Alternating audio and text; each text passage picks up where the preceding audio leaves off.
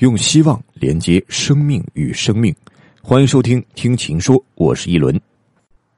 一九九二年，社会主义市场经济体制的目标确立，政资不分、政企不分，所有权与经营权不分的国有国营体制开始真正改革，不改不行了。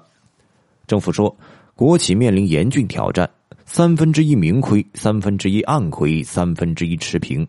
根据政府数据。一九九六年，国有企业亏损面达到百分之三十九，加上钱亏，不少地方达到百分之六十，由此导致银行一九九七年前后的不良率达到百分之三十到四十，企业效益不行，财政也出现危机。中国财政收入占 GDP 之比从一九七八年的百分之三十六下降到一九九六年的百分之十一，无论银行还是财政的困境，根本原因是国企的低效。在国企难以为继的背景下，抓大放小的改革开始了。竞争性行业中的众多中小国企退出，战略性行业则保留了大型骨干国企。一九九七年，亚洲金融危机爆发，形势更加严峻，改革进一步深化。最典型的是纺织行业，强取强制淘汰，压缩一千万沙店，国企职工下岗分流，缓解产能过剩。曾任国务院发展研究中心党组书记的陈清泰回忆说：“抓大放小的力度之大，影响范围之广是空前的。最多时，国企下岗职工超过两千万，几万家国有中小企业转制，上千家被并购，几百家破产。但从此之后，产权清晰、责权明确、政企分开、管理科学的现代企业制度逐步建立。”这场改革和调整为进入新世纪、加入 WTO 后的中国经济辉煌奠定了基础。改革是逼出来的。回顾历史，国企改革的艰辛和代价令人感慨，民企接棒后的表现令人欣慰。实践证明，改革的方向是正确的，民企无愧于时代给予的责任。在这个过程中，哪里的地方政府坚决改革，哪里的经济发展就健康可持续。从浙江到珠三角，莫不如此。但民企的故事并非都是欢歌笑语。每天早上七点就到办公室的同坤集团陈世良说：“我们都是做了一辈子企业，是剩下来的。”每天只睡五个多小时的张玉强说：“四十多年经商生涯，好日子不到百分之十，最多也就有那么三四年时间，感觉能够喘口气而已。”民企也有四季，春夏秋冬，在残酷的市场竞争中，不能须臾松懈。没有人喜欢冬天，但冬天是市场周期、行业周期的一部分，总会来临。正如上世纪的九十年代，国企的冬天倒逼了国企改革，给了民企空间释放出活力，也造就了新的中国竞争力。中国加入 WTO 后，展示这种威力，连美国也想不到。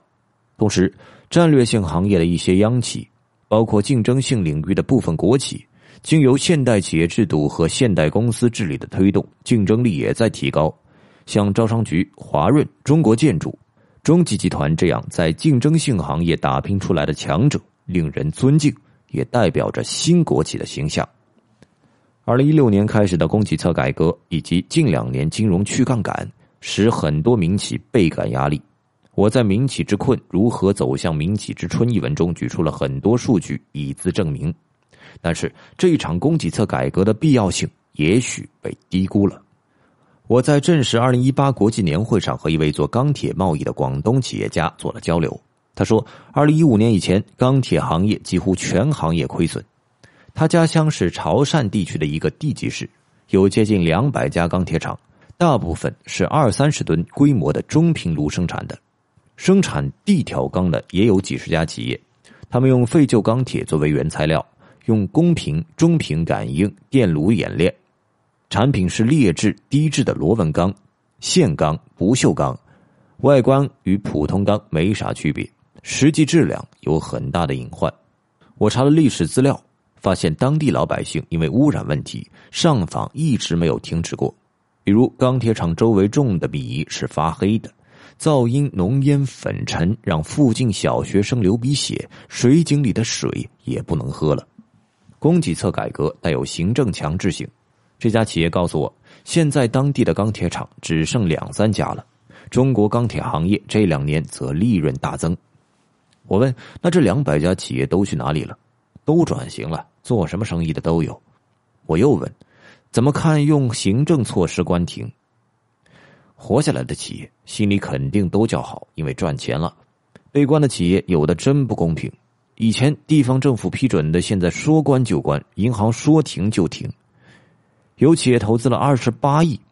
因为几千万元的贷款周转不过来就倒了。资产卖给有产能许可证的企业只有十二个亿。我为倒下去的民企叹息，但穿越叹息要看到那种产能严重过剩、钢材滞销、价格疲软、小散企业规模不经济。铁矿石因为严重依赖进口，被更多的卡脖子的局面，改革之后有了明显好转。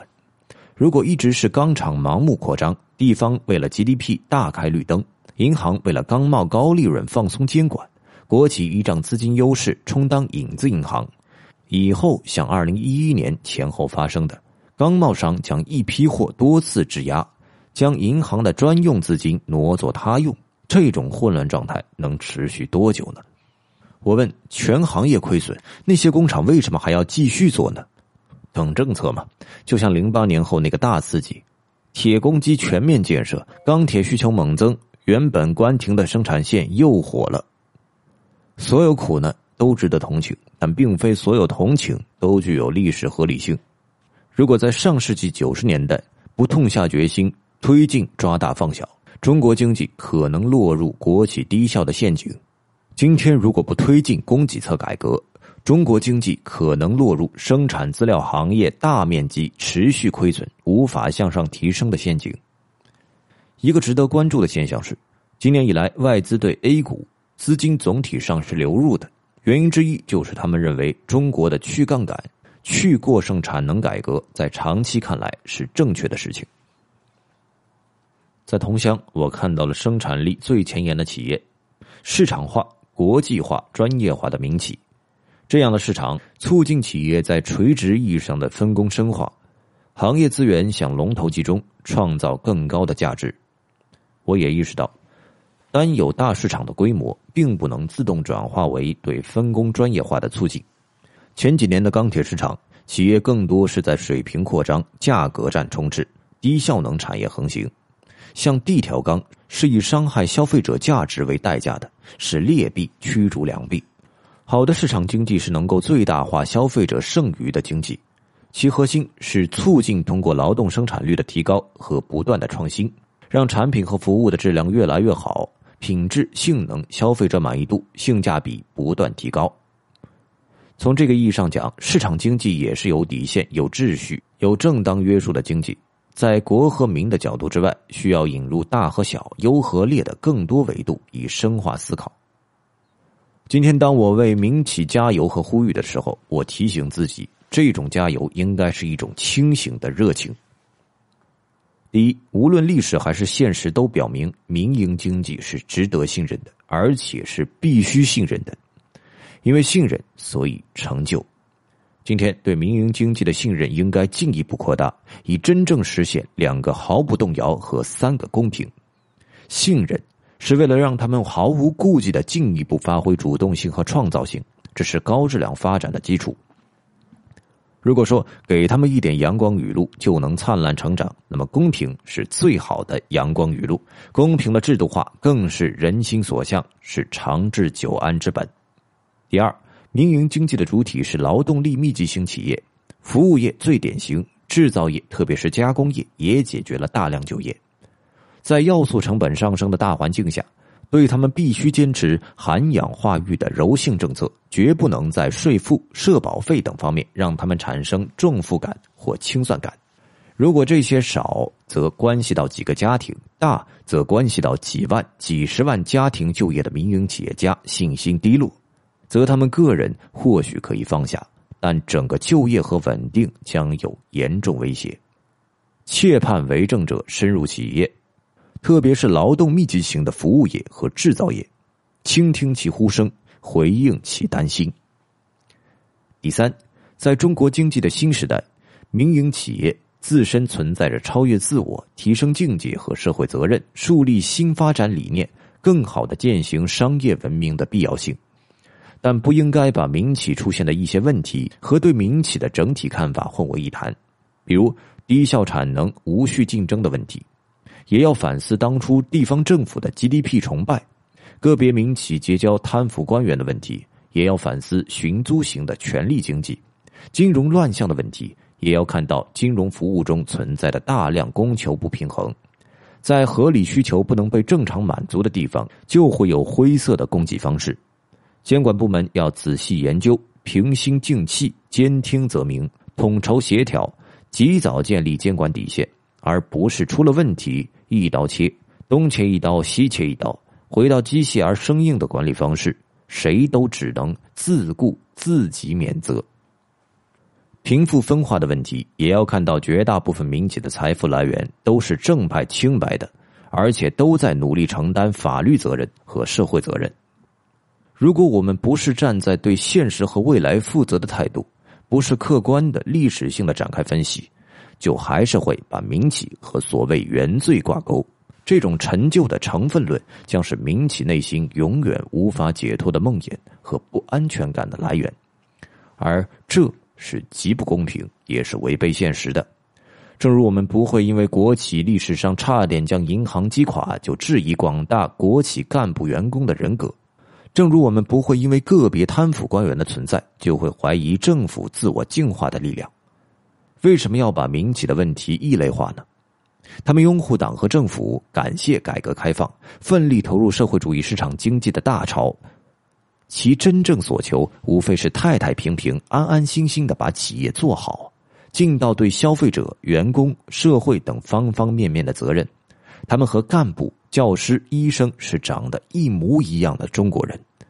几亿在民企工作的人，就是我们的父母、兄弟、姐妹、子女，就是我们自己。离开同乡时，我对张玉强说：“谢谢你，让我再一次思考民企的问题。”再一次接受教育，张玉强说：“人生苦短，也做不了很多，但有机会就要不停的去做。一个小行业做了一篇大文章，一个小城市办了一家大工厂，一个小人物做了一件大事情。这是我对自己的要求，我要继续走下去。每当这样的时刻，我都会生出长恨只有一支笔的遗憾。我知道这样的中国企业和企业家太多，我只能写很少的一部分。”但每当我疑惑和郁闷，只要走向他们，走向这块饱含汗水的大地，我的内心就会充盈，就会充实，就会燃起信心。在我写这篇文章的时候，得知九月二十八号上午，国务院领导在台州主持召开座谈会，听取企业家关于实体经济发展的意见建议。张玉强和陈世良这两位同乡企业家都受邀参加了座谈。明年，中国将迎来七十周年华诞。中国的发展，两个一百年的宏伟目标，靠每个中国人发自内心的努力。民安则国泰，一个充满信任和信心的中国，是未来无可限量的中国。更多精彩内容，请关注秦朔朋友圈。我是一轮，我们下期再见。